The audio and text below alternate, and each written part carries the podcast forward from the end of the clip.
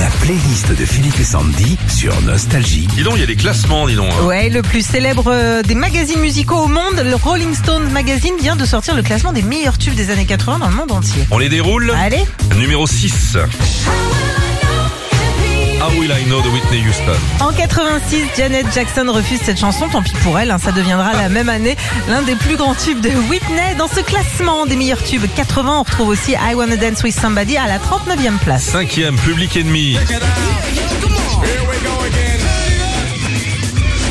Ah, mets-le en entier.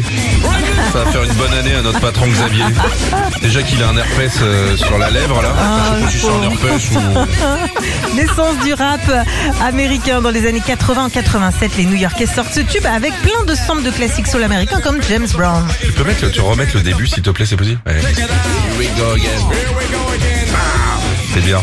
Michael Jackson, Billie Jean en, en numéro 4. Eh oui, c'est pour son pas de danse et sa ligne de passe légendaire que ce tube est dans ce classement. Le premier français présent dedans est une française, c'est Desireless à la 64e place. Ça marche, hein. La playlist des meilleurs tubes des années 80, euh, classement mondial de Rolling Stone Magazine, numéro 3. Grandmaster Ah ouais. Flash. C'est toi qui faisais la basse hein, là-dessus, je crois.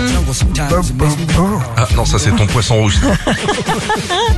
C'est l'un des tout premiers morceaux de hip-hop. On est en 82. Même le groupe lui-même croyait pas du tout au succès du titre. Quel... Ça, je l'ai en original vinyle, à la maison. Madonna, Like a Prayer, numéro 2. Elle a été reine de la pop depuis le début des années 80, mais c'est avec Like a Prayer qu'elle met tout le monde d'accord. C'est son plus grand tube des années 80. Et le numéro 1, alors ça franchement c'est une bonne surprise, c'est Prince. Kiss. Il y a tout le génie de Prince dans ce tube, une musique géniale, une voix unique, un riff de guitare que tout le monde connaît par cœur et c'est pour ça que Rolling Stones Magazine a fait le gagnant de ce classement. Retrouvez Philippe et Sandy, 6h-9h sur Nostalgie.